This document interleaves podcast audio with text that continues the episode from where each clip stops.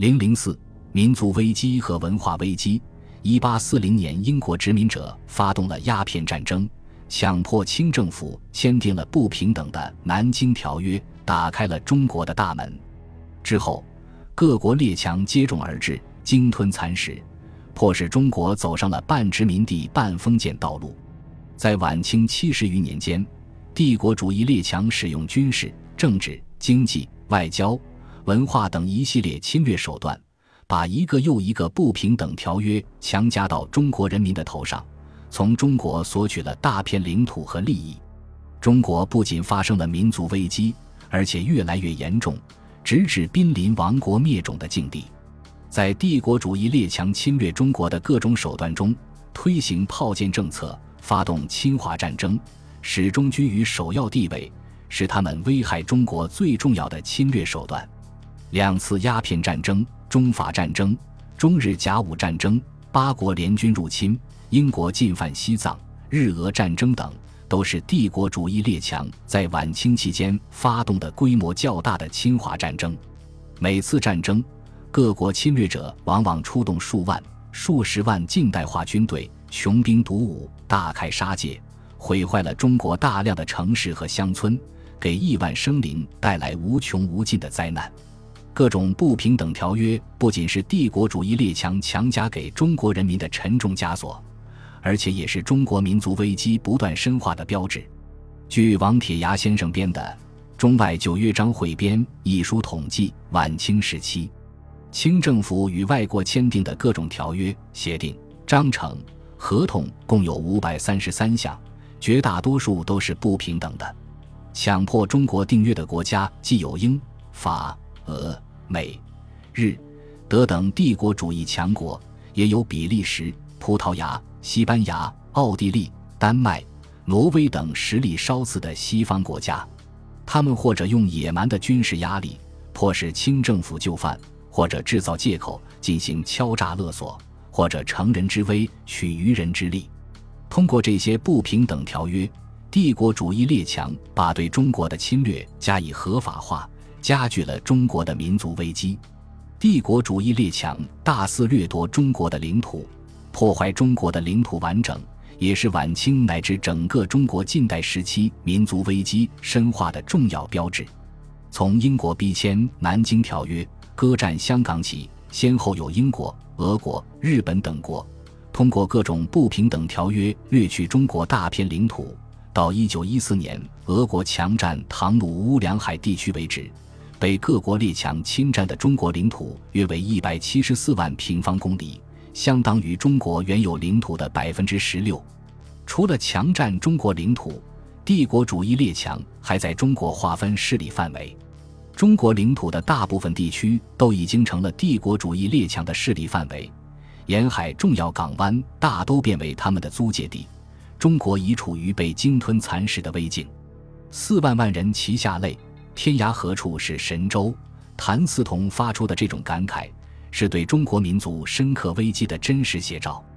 帝国主义列强还通过不平等条约向中国勒索赔款，如中英《南京条约》赔款两千一百万银元，中英中法《北京条约》赔款银一千六百七十万两，中英《烟台条约》赔款银二十万两，中日《马关条约》赔款银两亿两，与英。俄、日等十一国签订的辛丑条约，赔款银四点五亿两，本息折合高达九点八亿两。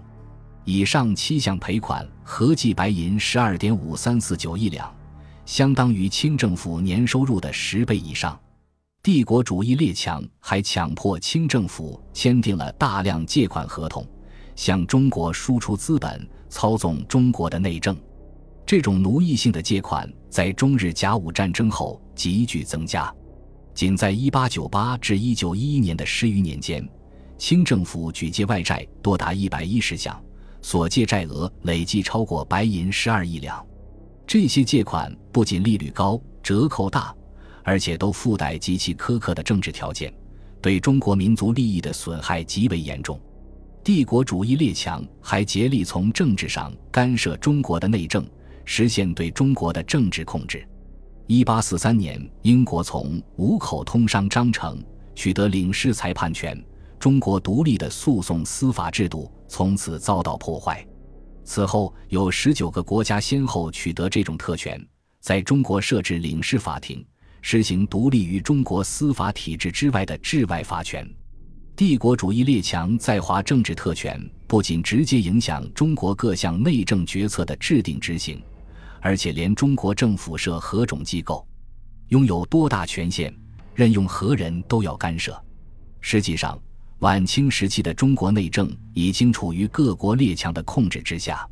除了以上提到的几方面情况外，帝国主义列强还对中国实行文化上的侵略。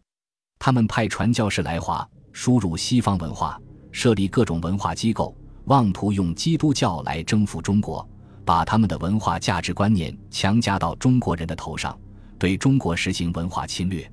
对此，毛泽东有过精辟的论述。帝国主义列强对于麻醉中国人民的精神的一个方面也不放松，这就是他们的文化侵略政策：传教、办医院、办学校、办报纸和吸引留学生等。就是这个侵略政策的实施，其目的在于造就服从他们的知识干部和愚弄广大的中国人民。中国的民族危机外因是由于帝国主义列强的侵略，而其内因则是由于清王朝的腐朽统治使然。清王朝是中国历史上最后一个封建王朝，在政治上实行封建君主专制，在经济上残酷地剥削压榨广大人民。而其统治集团却过着穷奢极欲的生活，尤其在鸦片战争以后，更是日趋腐败，走上与外国侵略者妥协的道路。辛丑条约签订后，清政府丧失了最后一点抵抗意志，完全听从列强的摆布，成为洋人的朝廷。这标志着中国社会半殖民地秩序已经基本形成。可见，帝国主义列强的侵略和封建主义的统治。是导致鸦片战争后中国民族危机日益深化的根本原因。为了挽救民族危机，中国人民掀起了轰轰烈烈的反帝反封建斗争，汇成了中国近代历史发展的主流。晚清七十余年间，抵抗、革命、社会改革此起彼伏，风起云涌，对社会的发展变化产生了不可估量的影响。反帝反封建斗争是中国近代社会矛盾的产物，是历史赋予中国人民的使命。鸦片战争以后，西方列强打开了中国的大门，造成了严重的民族危机。这种危机不仅是政治的、经济的，而且也是文化的。因此，中国近代的民族危机，中国人民的反帝反封建斗争，必然对中国传统文化产生巨大影响，引起文化领域发生变化。这种变化主要表现为：其一，西方文化的大量涌入。鸦片战争以后，随着中国闭关大门的被打开，西方文化源源不断的涌入中国，迅速渗透到中国社会的各个方面。西方文化的大量涌入，一方面是由于外来入侵者有意识的进行文化渗透，通过他们在中国办的各种文化传播机构，宣扬西方社会的思想观念、理论。对中国实行文化侵略、精神征服；另一方面是由于处于民族危机和文化危机之中的先进中国人，为了挽救自己的祖国和本民族的历史文化传统，深刻反思、大胆探索，向西方寻求救国真理，积极主动的学习、吸收西方文化。耶稣、上帝、声光画电、民主自由、报刊学堂，凡此种种，都是国人见所未见。闻所未闻的东西，他们一股脑地涌入中国，并逐步在中国植根，成为中国近代文化的重要组成部分，丰富了中国文化的内容。其二，动摇了传统儒学的统治地位。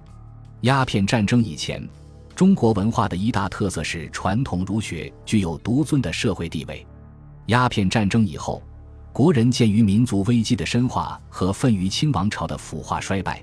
在思想文化上寻找新的出路，对儒学采取了怀疑、批评的态度。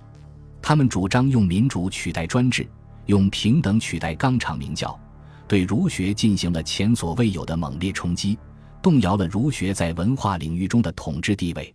一九零五年，清政府迫于新潮流的冲击，宣布废除科举制度，对儒学来说无异于釜底抽薪。儒学在中国传统文化中一向居于主导地位，其统治地位的动摇不能不引起中国传统文化发生质的变化。